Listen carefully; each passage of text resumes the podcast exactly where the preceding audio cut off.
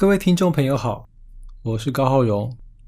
新高潮 FM 已经创台两个礼拜了，谢谢你的聆听，陪我们走过这不长不短的时光。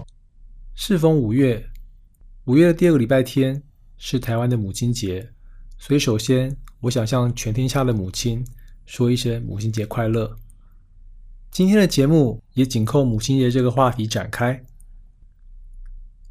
另外，最近央视推出了一个以家庭为背景的实境节目，那这个节目在网络上引发了非常多的讨论哦。那就这个节目以及就母亲节的意义，那在这个节目中呢，也有运用了咨询师的加入，所以针对父母的这个议题，呃，我想也从咨询师的角度表达一些我个人的看法。那本期节目的主题，我把它定为“没有完美的父母”。一位咨询师的家庭治疗启示，在这个充满感恩的母亲节前夕呢，看了这档节目，让我回想起了一些我自己在课堂学习还有做咨询中所得到的一些经验。那这些经验不只是咨询师的经验，也包括我自己在自己的家庭中的一些经验。那首先，这个节目呢，它内容虽然主要围绕着即将要结婚的一对年轻男女以及养育他们的父母。所以等于是两个家庭六口人在进行的一个为期十天的旅行。那旅行中，它其实是夫妻之间的矛盾。但很有意思的是，更多镜头它不是放在这两个年轻人身上，而是放在父母与孩子的矛盾上。网络上，网络上的讨论，那有一般民众的讨论，也有一些咨询师也做了一些讨论，想利用这样的一个素材来提出一些自己的观点。那我想这些利益都非常的好。可是我会发现，有些讨论的焦点是放在亲子的冲突上。而这当中呢，注意力又主要是集中在对父母的这个批判上。那我自己回想，就是有这么几年，不管台湾也好，大陆也好，坊间出现了非常多出自咨询师之手，或是出自一些相关工作者，他们也写了很多这方面的书，去探讨亲子关系。那不可讳言的是，有些书真的在讨论亲子关系，但有些与其说是讨论亲子关系，不如说他是在讨伐我们的父母。尤其是谈到一个人的成功失败，大部分是放在负面的讨论上，好像父母对孩子的影响是负面的，而这个负面的部分好像才有我们关注的价值。刚开始读这些书，你会有很痛快的感觉，好像自己内心的痛苦、生活的不如意、那些困顿，全都有了答案。然后答案很简单，就一句话可以带过，就是一切都是父母的错。那个时候我还不了解咨询，还没有走进这个行业。那通过这些书，我开始检讨和父母之间的关系，回忆他们曾经在我身上造成的那些不愉快。可是后来我发现，这种分析呢，对我和父母之间的关系，它没有正面的帮助，反而让我对父母产生各种疑惑，甚至恐惧。这反而使我疏远了我和父母之间的距离。然后，当我和家庭的关系越来越疏远，我生活的焦虑并没有得到改善。可面对的压力还在那里，课业啊、工作啊、爱情方面的矛盾和朋友之间的不愉快。那重点是，你告诉别人这些问题不是出在我身上，是出在我爸妈身上，是他做了做了什么，所以造成我现在怎样怎样怎样。可事情不会因为这样就解决了。那我后来接触咨询、学习咨询、做咨询。那有一次呢，我接触了一位和我父亲年纪相仿的一位长辈。那我们又聊到亲子关系，聊了我们自己和父母之间的关系哦。那天的谈话非常的触动我，但触动我的部分不是他和父母之间的矛盾，而是由于他跟我分享他妈妈讲的话。他跟我说，他年轻的时候跟妈妈也是有很多矛盾啊，吵架，有的没的。那其中有一件事他印象很深刻，就是当年他要娶现在的太太，那他老妈气个半死，说你娶这个媳妇。没读过大学，配不上我做博士的这个儿子。可是他说呢，后来过了这么多年，现在他妈妈常常跟他说：“幸好慧竹在。”那慧竹就是这位大叔的太太。好，幸好慧竹在，不然生个儿子，结果子经常不回家，在外面出差，在外面忙，一个人在家死了，搞不好都没人知道。他从这位大叔他描述他母亲和媳妇之间关系的转变。我忽然意识到，有一天我也会为人父母，而世间所有的父母也曾经为人子女。当我们一味检讨父母的缺失，并且将自己的缺失归咎在父母身上，我们看到的只有更多问题，却忽视了家庭成员之间同时存在的情感、爱，还有我们曾经一起走过的那些波折，并且不是只有我们这些为人子女的，我们这些年轻人才有生活上的各种困难。我们的父母也同时在面对他们日渐老去所要面对的各种困难，离婚、丧偶、老年的各种慢性病以及死亡。所以我发现，如果我们过分的执着于眼前的问题，我们就会变得只看得到问题，而看不到问题以外那些其实很美好、很光明的部分，以至于好像。我们的亲子关系是如此的糟糕，我们的童年仿佛全都生活在黑暗之中，看不到一丝的光明。但这就是我们童年的全部事实吗？这就是亲子关系的全部真相吗？因此，接下来我们第一个要讨论的，就是如何去除这些对父母的污名化，去除某些因为媒体、因为少数咨询师。过分渲染的那些，我们以为我们耳熟能详，但其实我们知之甚少的心理词汇。如果你就在茫茫书海中寻找关于某一种心理疾病的书，而你已经看了许多，并且看得胆战心惊，我会建议你先放下这本书。哈佛心理学教授玛丽派佛，他在他的著作《爱是回家的路》这本书中。他反省了心理咨询师的角色，提出了几项告诫。其中有一段话是这么说的：“将凡事贴上标签，的确是造成许多不必要问题的开始。”派佛教授他发现，许多时候媒体和部分咨询师，他们做了太多标签化的活动。最糟糕一种活动，就是将爱本身视为一种负面的东西，然后加上了依赖、控制。情绪上的乱伦、沉溺等等这些词汇，结果反而混淆了常人对健康的爱原本的理解。如此造成的结果就是，当爱被冠上一种负面的诠释，我们等于在伤害那些真正实践爱、真正用爱心去帮助他人的这些人。那这些人中包括我们的父母。而当我们把父母的许多行为都视为负面的，或者只看到父母行为中的负面部分，只着眼于检讨父母身上的缺失、父母在我们印象中的毛病，而忽视了其他他们为我们所做的那些善行，然后我们就拿这些毛病试图要惩罚他们。你认为这样公平吗？这种将成长的挫折和个人的失意归咎于父母身上，将其标签化的做法，说老实话，某种程度上。是一种不愿正视自己问题、不愿正视真实情况的一种怠惰。在之前的节目中，我用了三集特别介绍存在主义心理学家卢洛梅《爱与意志》这本书哦。那这本书中非常巧了，他也谈到了这种标签化的危害。里头写道，有人认为病人之所以变得心情轻松，是因为这些名称，就那些病名，譬如说我们刚刚谈到了依赖啊、控制啊。这些名称使他们摆脱了个人应负的责任，仿佛不是他要这样做，而是他无意识要这样做。这就好像你今天犯了一个错，譬如你打破了一个水瓶，或是你非常易怒，经常跟旁边的同事起冲突，那你就归咎于那些病啊，对啊，因为我某某病，因为我某某症，所以我会这样是正常的，你应该要包容我。可是呢，罗梅提出，心理治疗最大的危险就在这里。因为这时候，这些名称、这些病名，它对于病人已经不是用来帮助他改变自己的处境，就不是用来变好，而是被用来代替这种处境。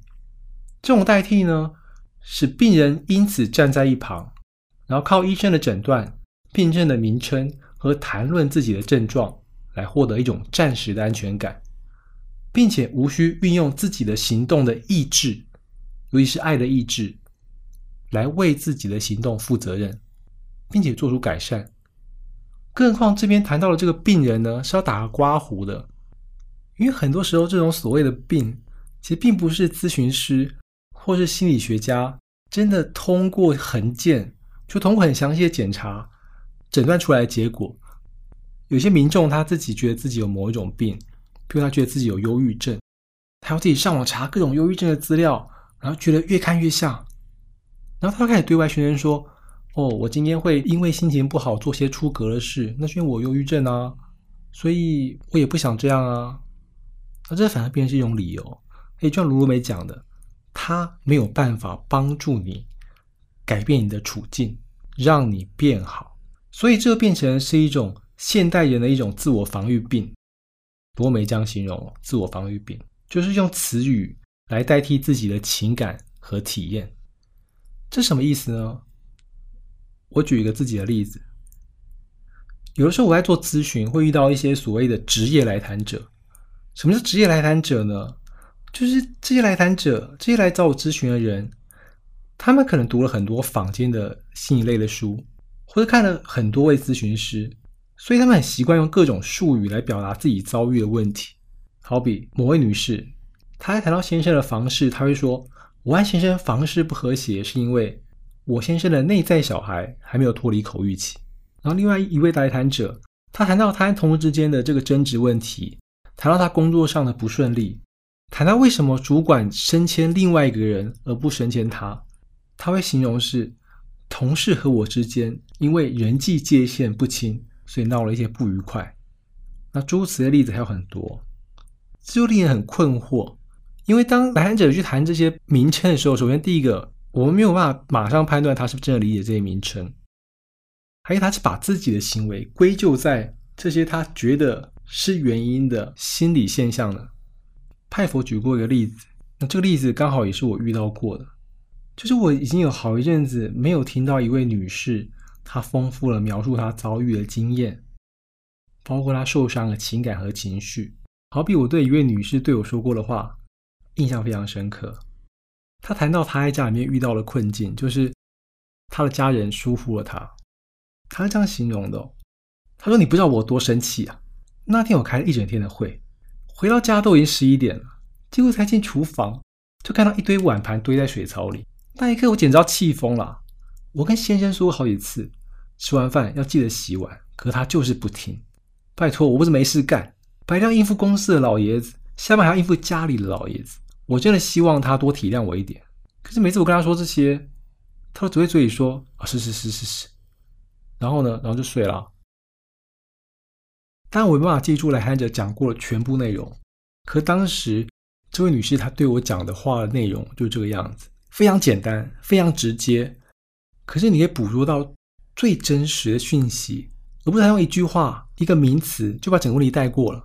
如果在咨询中少了这些基于事实的描述，剩下一堆空洞的名词，我说实在的，我们不可能用几个简单的名词来解释一个人的心理状态，或是标注人际关系遭遇了难题，因为这种人际问题还有那个人内心的问题，它是非常复杂的。但这种方式会给我们一种安全感，好像只要我们知道这些名词。就等于知道问题出在哪里。说到底哦，这只是因为我们有了一个可以告诉自己、告诉别人问题出在哪里的具体说辞。可是，听众朋友，你想一想，问题因此解决了吗？如果是人际关系方面的问题，关系会因此而改善吗？这有点像我们在写期末报告。写期末报告，我们可能需要先上网搜寻一些相关的资料和书。等我们搜寻完之后，我们通常会是有一种很兴奋的感觉，觉得只要把这些书带回家哦，顺理成章应该可以写出一篇很棒的作业。所以我们就怀着这种兴奋的心情走进图书馆，兴奋的心情带着一堆书回家。那一刻，我们可能会觉得我们可以很快把作业写出来。可是往往过了几天，那些书还堆在那里，然后那种兴奋感一去不复返，剩下的就有一种感觉。就是交作业的时间快到了，压力越来越大，所以回过头去想，一切都是父母的错，这样一种说辞，这样一种标签化的说法，乍听是个令人满意的答案，说穿了，其实它就只是一个借口，让我们顺理成章的不去处理自己的问题。那在此呢，我要强调，我们今天这些讨论，不是要追究某某人或是某某媒体的责任。其实这一切初衷非常简单，就是我为某些父母他们被误解，我感到非常的痛心。这些父母也会成为我的来谈者，他们也会进到咨询室去倾诉他们的烦恼，倾诉他们的孩子如何疏远他，如何用那些心理学的名词表达他们的不满。好像父母对他的养育。就因为一两件事，或因为孩子简单的判断，他们就成了孩子所有失败、所有痛苦唯一的罪人。确实，有些父母他们做了非常过分的事，虐待孩子、性侵害孩子，完全不符合父母责任和社会道德的做法，都应该受到应有的惩罚，而他们的子女都应该接受相对的心理咨询的服务。帮助他们走出这些内心的伤痛。可是，大多数的父母，他们的所作所为，并没有办法简单用几个心理学方面充满伤害意涵的词汇去概括他们，使得他们饱受误解。所以，底下我要提出一个概念哦，就是我把这些默默付出、被孩子误会的父母，我把它称为所谓的“空气父母”。为什么他们叫空气父母呢？我们可以回想一下，空气是每个人生存必须要的元素哦。我们不呼吸就会死。可是空气它无形无相，但又如影随形，所以我们常常习惯到忘了空气的存在。但什么时候我们会想起空气的存在呢？就是当空气受了污染，或者你看到雾霾的时候，我们立刻有所反应，表达我们的不满。可是当空气品质恢复正常，我们就回归原本的生活形态啦，继续享受空气的供给，同时继续遗忘空气的存在。可是很多时候，爱我们的人，他们就像空气，好比我们的父母。我们享受父母的给予，当他们因为爱而包容我们对他们的抱怨，扮演没有声音的受气包，就像空气一样。可这时候，我们却忘了空气对我们有多重要，正如我们忘了父母。他们对我们的这些包容和养育有多重要？当家庭和谐的时候，一切都顺着我们的心意的时候，我们反倒忘了这个家庭和谐的动力。它不是光靠我们一个人，也不是靠家庭中的任何单一的个人，而是靠整个家庭每个人的付出，才有办法达到这样的和谐，并且所有个人的问题，好比我们自己内心的问题。我们遭遇的外在的问题，都并非全然是家庭问题，以及家庭问题中单一的成员所造成的。我每个人背后都要面对复杂的社会问题，所以有的时候，在某些媒体的报道，它似乎用一种非常独断的口吻去指称你：你今天会这样，是因为你来自一个不正常的家庭，或者说你的爸爸或妈妈这样做，比如想要操纵你，想要控制你，诸如此类的方式。好像他是算命大师，铁口直断，但实际上有很多讯息是我没有办法这么简单轻易下判断，说这是谁的问题。所以我想起派博教授讲的话，他说所有这一类的解释，他都会影响读者，并且让年轻人的不幸和父母有关。这种论调会很容易得到年轻人的支持，可是这种推卸式的表达。它会加重那些坚持己见的年轻人，他们内心的受害者心理。就他们本来就觉得自己是受害者了，今天有咨询师，或是某些媒体刻意的或不经意的放大了某种问题，他会让本来就觉得哦，对我就是因为这个问题，所以我才会如此受伤，我才如此失败。这样年轻人，他们对父母的积怨会更深。结果就是他们会远离家庭，远离家人。远离，更感受不到父母的爱。那你说，问题是出在年轻人身上喽？如果你这样想，我想是在此刻，我们要更宏观的去看整个问题。当一个社会世代交替，当我们这一辈的年轻人在争取我们父母那一辈所没有的自由，我想我们需要静下心想一想，我们所面对的社会冲击和父母在我们这个时候面临的社会冲击，它还是不一样的。好比那个时候，他们争取的是自由恋爱，争取的是女权，而到了我们这一代，同志都已经逐渐的被多数人接受了，从女权主义走向女性主义了。同样是争取自由，可是内涵大不同，遭遇问题也不同。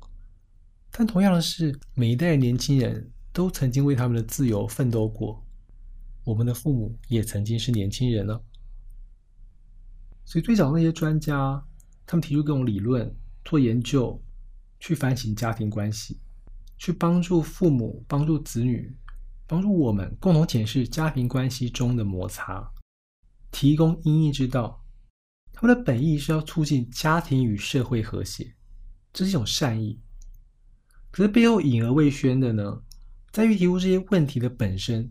虽然出于善意，可是他们的善意会随着不同的人的不同诠释，可能遭受某些曲解。好比那些对父母不问缘由的归咎，这其实是一种孩子沉浸在父母应该无所不能的迷思里。听众朋友里可能已经有为人父母的，我相信你会比我更清楚，当父母有多么的困难。父母绝对不是超人，父母曾经是孩子，此时此刻他可能身兼数职，他同时是公司里的员工，某个家庭里的兄弟或姐妹，并且和你我一样，他们也是某对夫妻的孩子。我在教育大学读教育学博士的时候，有一次在课堂上，我们讨论到儿童的问题。那教育史上存在一个悬而未决的问题哦，那这问题就是小孩变成大人。我们要怎么找出那一条真正的分界线？就是小孩变成大人，不是说满十八岁那天他就肯定心智上变成大人，或他一定要做到某件事，比如说完成了成年礼，他就肯定能够从小孩转变为大人。所以，怎样叫小孩，怎样叫大人呢？我们很难界定。但相反，很有趣的，一个人他会变成父亲或母亲，很好很好决定的，就是从孩子诞生的那一刻，或者说从。妻子怀孕那一刻开始，他就变成父亲了，然后女生就变成母亲了。但尽管好像一个人他是不是父亲或母亲比较好去推论，而有些事情就是如此。无论你有没有准备好成为一位父亲或母亲，这个身份都会落在你头上。所以这世界上有些事情不是等你完全准备好才去做，而是我们不得不去做。那有三件事都是我们不得不去做的，我们必须成长。我们必须学习如何为人父母，正如我每个人都得学会如何老去，面对死亡。那直到我们死了，否则这些事情我们都得用一生去学习。无论我们是否觉得自己准备好了，这样停下来，你可能会对整个教育环境，然后对心理咨询产生一种悲观的想法。但实际上呢，过去的一百多年，教育也好，心理咨询的发展也好，其实是不断进步的。那过去五十年最大的进步之一，就是对儿童的看法。我们过去都是用成人的角度来看儿童，但我现在懂得用儿童的角度去看儿童自己。那不管是学校的老师啊、家长啊，或者心理咨询师，我们都是按跳这条路，尊重孩子自己的生活意愿来帮助孩子。可是，这种孩子的尊重，某种程度上已经走到一种极端的了。那走到极端就得修正。那我想，这里我们可以参考一下美国积极心理学家马丁·塞里格曼他的一些说法。他在《教孩子学习乐观》这本书中，他就探讨了一下过去这五十年的教育转变。他说，六零年代以前，儿童都是在注重学业表现、工作成就的文化中抚养成长。在那个年代，父母也好，老师也好，他们看一个孩子他行不行，就是看他的成绩。所以对孩子造成很大的压力。那后来当然就很多人希望可以改革嘛，因为那些受压力的孩子也会长大，可能也会变成教育家、心理学家。所以在那之后呢，心理学就走向了帮助孩子在情感方面受到更多照顾，得到更多自由这样的一种教育观念或者养育观念。可是很有趣的是，塞里格曼他做了研究显示，在这样子一种关照情感、注重自由的文化中成长的孩子，不是应该更快乐吗？可结果是，那些过分强调情感、过分强调感受的这种教养下，反而儿童更为忧郁，乐观程度更低。那为什么会这样呢？那在另外一个心理学家那边可能有答案。教育心理学家大卫·艾肯哦，他认为比起学习知识，学习如何建立个人稳固的认同感、情感上对人的信赖感，比知识更重要。那这种认同跟信赖，它是加深家庭之间成员、加深父母和孩子之间的连结，而不是通过自由、通过放任，反而疏远了亲子之间的关系。然后我们以上提到的这些心理学家，不管艾肯啊、塞里格曼啊，还是派佛。他们都发现，注重情感教育，注重儿童内心感受，然后你倡导自由，倡导适性发展，并不意味着家长该放下对儿童适当的管教。儿童需要父母和其他成人协助他们，学会有系统的面对挑战，懂得如何运用我们的理性去获取成功。这包括学习特定的社交技巧，学习策略。那这些都不是轻易通过获得心理上的安慰啊、满足啊就能达到的。那他们认为呢？父母教导我们很重要的一个价值，在于说帮助我们发展出对于挫折的耐受力，帮助我们养成良好的生活习惯、积极奋斗的态度，作为未来成长人格的基础。不可讳言啦，确实可能上一代的父母他们受到的教育和我们这一代。很不一样，所以他们受到教育相对我们来说是比较有限的。然后当时的社会价值观也会比较强调父母在管教这一环的特质。但是不要忘了，随着这个时代的变化，父母也会进步，因为他们也在学习。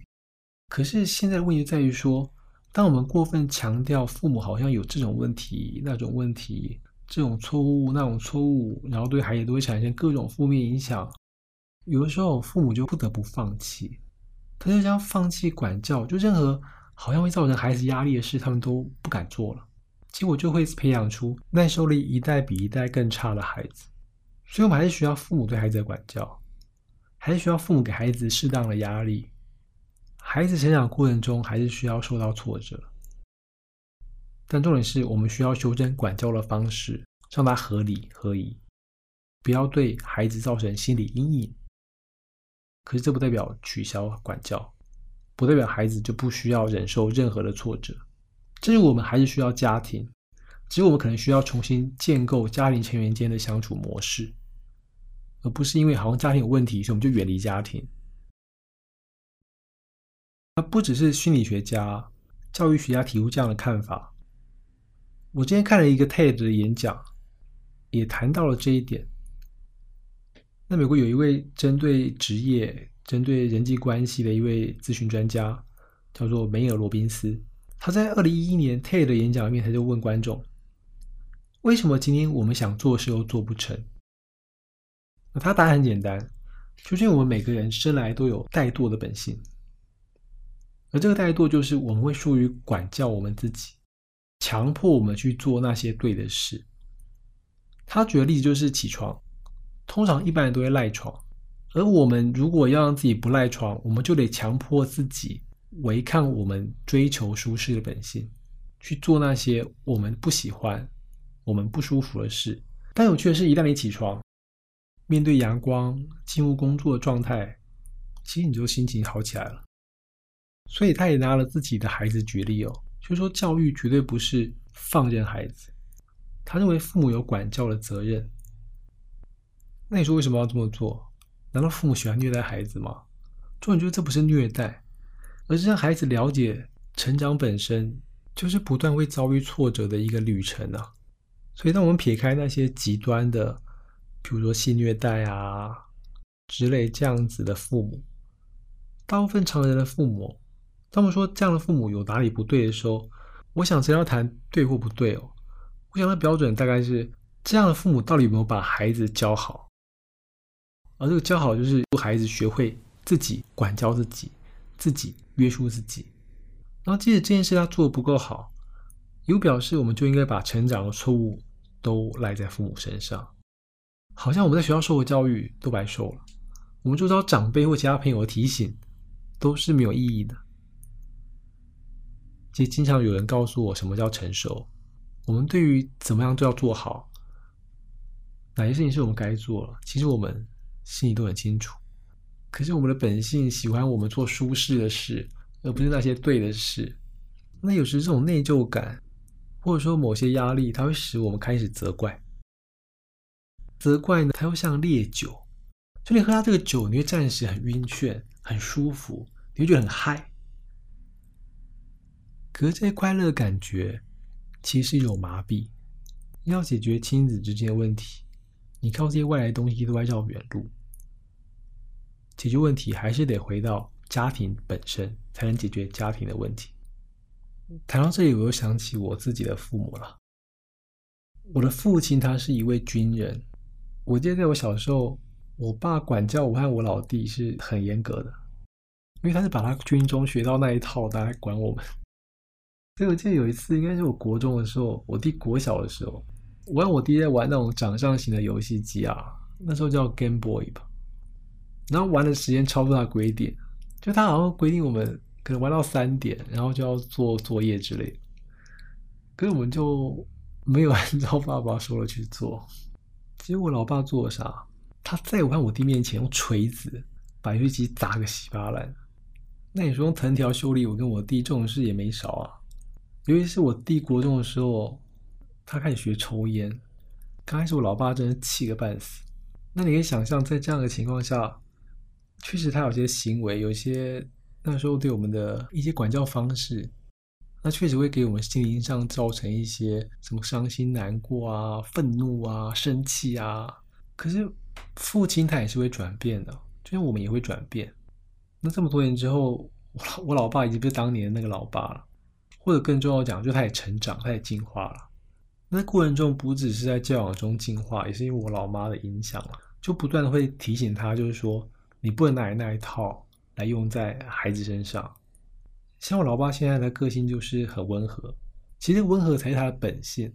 他在军队里面，他不得不变成那个样子，因为那就军队给他受的训练，你要服从纪律。然后他也能明白，就是说我弟抽不抽烟这件事情，不是靠你打可以决定或可以影响。其实父母能够对我们的影响也很有限，因为我们都有自己的想法。所以现在我爸也不会一天到晚去念我弟说啊不要抽烟啊不要抽烟啊，因为我弟也知道我爸不喜欢，我爸希望他把烟戒了。可至少他们现在就是保持一个还算良好的互动。那我记得去年还是前年吧，有一次我去大陆出差，我爸还问我说：“哎，你去机场前打个电话给你老弟确认一下，为机场买烟比较便宜嘛，就可能我弟需要带两条烟，我可以帮我弟带一下。”所以你想想。如果我不断纠结过去旧事重提，因为我爸好像是个暴君哎，那我一直我把这样的事情跟我的咨询师讲，在我咨询师耳里听来，我爸好像除了会打人，会拿榔头把东西砸了，他什么也不会。后面这十几二十年的转变呢，难道可以忽略不提吗？更何况，其实这些长辈他们在学习新的东西上，不像我们年轻人这么快。我老爸是从去年春节才开始学会使用智慧型手机。所以怎么操作的东西都要靠我们年轻人去教他。那我还记得我爸用智能手机的画面，因为他现在年纪大了，眼睛没那么好。他每次发个讯息都是要把眼镜拿起来，就是把老花老花眼镜拿起来，他才能看得清楚。我看他这一幕，我都会想到我自己。以后有一天我也会老，但那个时候我的儿女会不会教我这些新的东西呢？然后像我老妈，她经常说。什么？她是一个失职的妈妈，疏于管教啊！我看我弟有什么成就，都是我们自己努力出来的。其实我心里很清楚，我没有少受过爸妈的管教，可是因为他们的管教，可以让我现在在很多事情上懂得分寸。所以你说今天我什么成就，都是我一个人功劳，真的像我妈讲的一样吗？当然不是。家庭它就是一个共同成长的互助团体。我是这么去定义它的，就是每个家庭成员都爱学习，而这个学习需要每个家庭成员共同付出。譬如我教我爸怎么用智慧型手机，然后我妈教我爸怎么去养育孩子。那同样，我爸也有教给我们其他的东西啊，譬如他那些纪律。实际上，比如说我在我开头提到那个节目里面，我看到那个节目一开始，他们选了一个家庭成员作为所谓的队长嘛。其实队长没有一定的，因为每个人会的东西不一样，在不同阶段有不同阶段的人可以作为队长，可以作为家庭的引领者。好比我们是孩子的时候，我们怎么能做队长？但要靠父母啊。所以家庭需要的是不同阶段引领者，而不是一个国王，就是某个人他肯定谁说了算。然后这种互相学习不只是学知识，它也是一种爱跟资源的分享，帮助我们在苦乐之间共同成长。就其中只有问题，包括情感或实际上的问题，其他人可以帮忙啊，共同分摊。那我想这是我每个人成长的意义。也是一个家庭如何成长很重要的一个动力，而且不管从教育或从教育心理学的角度来说，或从社会学角度来说，家庭的存在非常重要。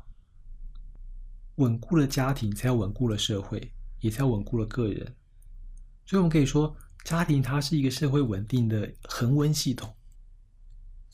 派佛教授他讲，如果一个人连对家庭的基本信仰都没有，还有什么可以取代家庭？如果我们的社会中每一个人连自己的家人都不相信，那到底我们还能相信谁呢？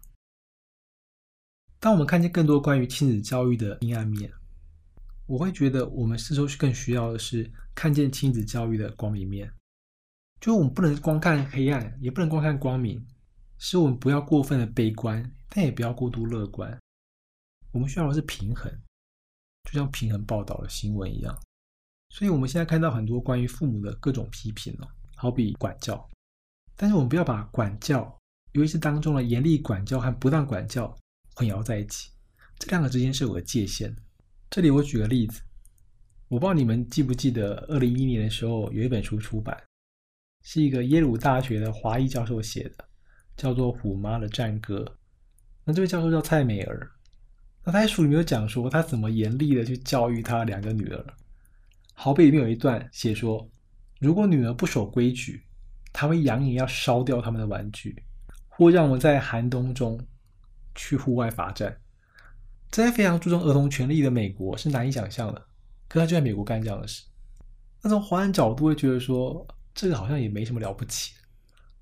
可在这么一个讲究尊重儿童、给儿童自由的这样一个年代，他还做这样的事，感觉好像特别奇怪。那那时候在书中，我们只看到说，他女儿在他的教养之下，学业然后课外表现各方面的表现很好。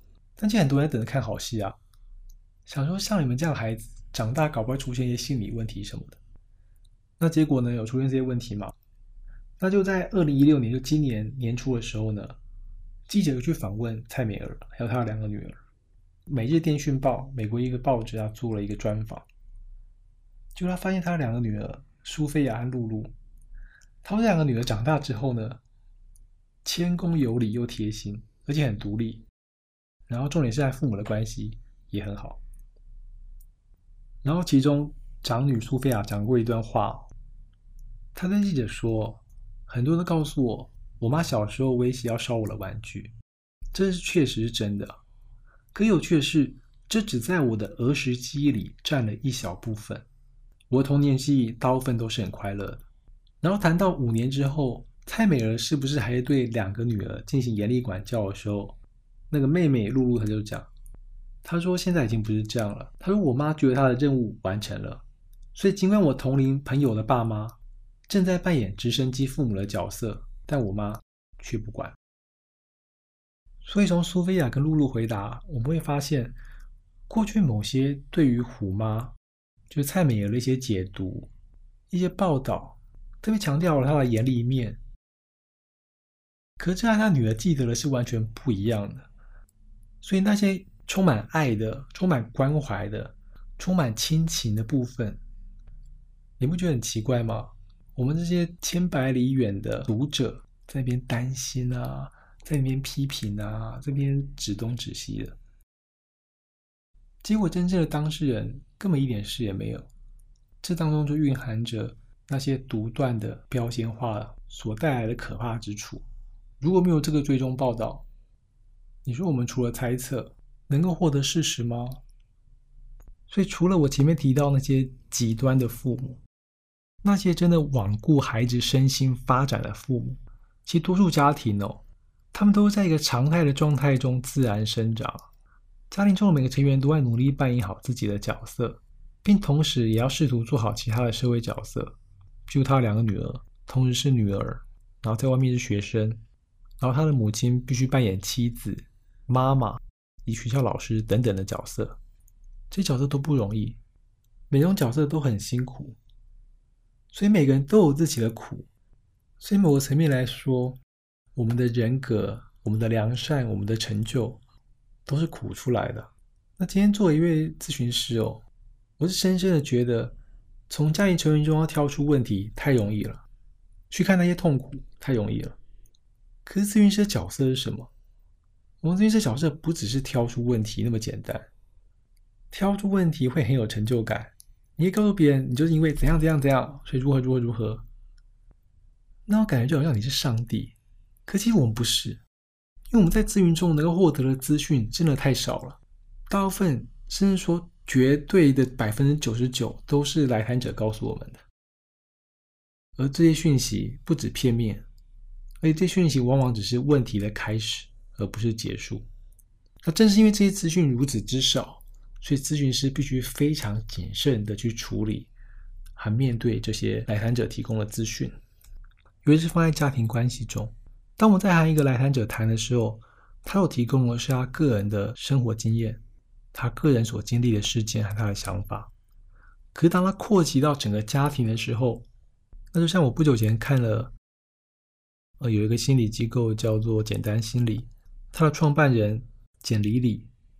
他在演讲中所谈到的，他都回溯过去几十年，或者中国近现代史，每个年代都充满着创伤。这些时代的创伤落脚点在哪儿？它落在每一个家庭，落在了我们祖父母身上，落在了我们的父母身上，落在了我们自己身上，在每个个体里，用我们自己的方式在处理。所以，面对家庭问题。我们所要跨越的是几十年的断代，所要跨越的是几十年的时空背景、文化背景，有很多是超出我们这一代的人所能完全去理解的。更何况，家庭的不同成员对他们的时代又各有各的理解，各有各的反应。所以，咨询师能做，就是必须非常的谨慎、细心，尤其是不可以去迎合来谈者。更不能抢这位来谈者做决定。我们没有那么伟大，我们注重问题的解决，而不仅仅是点出问题。在家庭问题中呢，因为我们所知道的实在是太少太少，所以我们必须要用开阔的胸襟去尊重与接纳每个家庭，因为每个家庭它各有各的和谐，不是只有一种家庭典型才是好的。譬如你说像日本式的家庭那样好吗？还是像西式的家庭那样好？因为西式是很大的概念，它可能是美式，可能是英式，可能是欧式，或是某种国家的。所以光是尊重跟接纳，这就已经很不容易。那我们期盼来谈者在我们的咨询中能够获得成长，获得独立。然后这个独立并非是使这个来谈者脱离家庭。好比你把问题都归咎在家庭身上，归咎在家里的某个长辈对他造成的影响身上，好像他不得不离开，脱离，他又能到哪里去呢？没有人可以脱离家庭，即使你脱离这个家庭，最终你还是必须走向另外一个家庭。今天这期节目，我们谈的全部围绕着一个。非常实际的概念展开，就是这个世界上没有完美的父母，同样也没有完美的家庭。那你说家庭幸福，以至于个人的幸福，他该怎么去营造，怎么去获得呢？诗人聂鲁达有一句话哦，他说：“我是人类树上的另一片树叶。”我每个人都是依附在社会这棵大树枝桠上，然后这根枝桠就是家庭，而我们是枝桠上的一片小树叶。一个人的成长离不开家庭，也离不开社会。我看着这几年某些心理咨询师哦，他过分的强调那些问题，某些媒体过分的强调那些病人，尤其是好像说了每个人都有病，这影响力呢，让我们疏忽了所有人都有七情六欲，都有面对各种烦恼，都必须解决这些烦恼。我们其实都是在人间修行的寻常人，就是很多极端状况那是少数人。但真正需要被关照是更多人、多数人，我所遇到的那些让我们有困扰但不至于毁灭我们的那些家庭问题，那些标签化、污名化，它带给我们什么？就是弄得人心惶惶，好像每个人都有他虐待呀、依赖这些心理词汇连接在一起，然后这种标签化的结果，它使得那些真正。想要帮助人们检视自己、检视家庭、建构幸福家庭，最早期那些心理学家、心理师，他们的善意都被扭曲了，扭曲成个人的恐惧，扭曲成家庭的压力，扭曲成社会集体的一种焦虑。所以我个人认为哦，在我们知道了这么多问题之后，或许我们应该转变我们的态度。好比现在，我会更关注、更倾向去听那些谈家庭的光明，而不是谈黑暗；谈亲子间的相处要怎样才能共融，而不是老是谈冲突；致力于帮助来谈者走向家庭整合和成长，而非远离家庭或将家庭成员污名化的那一类咨询师。听众朋友，总有一天，我们会随着父母的离世获得自由。就无论你多么的想要自由，想要完全的解放，那一天终究会来的。因为父母他有一天会走。当父母离开我们的时候，试问我们是否有足够的能力在新的社会形态中生存？我们是不是能够发展出一套比我们父母更好的家庭机制呢？回顾自己的学习以及咨询经验，我只愿我们每个人既能在家庭中扮演好我们的角色。就这个幸福呢，它需要我们所有的子女、兄弟姐妹和父母一起努力，互相体察。然后最重要是不要让我们有人在家人的成长中缺席。无论我们处于家庭成员中的哪个角色，不要忘记这些角色都是会转变的。而我希望我们都愿意去实行，并且接受合宜的管教，即使造成一时间亲子间、家人间的不愉快。我们也有足够的智慧和勇气，恰如其分的去实行。然后重点是在困难的时候，我们整家人可以一起携手前进。美国很有名的一个系列小说叫《地海》系列，那《地海》系列作者乐怀恩他对爱有这样一个诠释哦。最后，我就把这句话送给所有的听众朋友。他说：“爱不像石头那样停留在原地不动。”它像面包一样，要主动去揉才能成型，要不断的更新，才能给予它新的面貌。个人成长也好，家庭和谐也好，都必须靠我们实际上的参与，像揉面包那样才能实现。从来没有人说幸福的道路是简单的，幸福的道路没有捷径。节目尾声呢，希望我们都不会因为少数的偏见失去对家庭的信心。希望我们都不要忘了，爱是引领我们回家唯一的路，而这条路它需要付出相当的代价。这些代价是一生的羁绊，一生的责任，也会有很多忧愁。但我们必须学会坦然接受，因为在前面那些代价之外，这些代价也包括。家人一生的欢笑，一生的安慰与一生的喜乐。今天的节目就进行到这里，感谢您的收听。母亲节快乐，下次见喽，拜拜。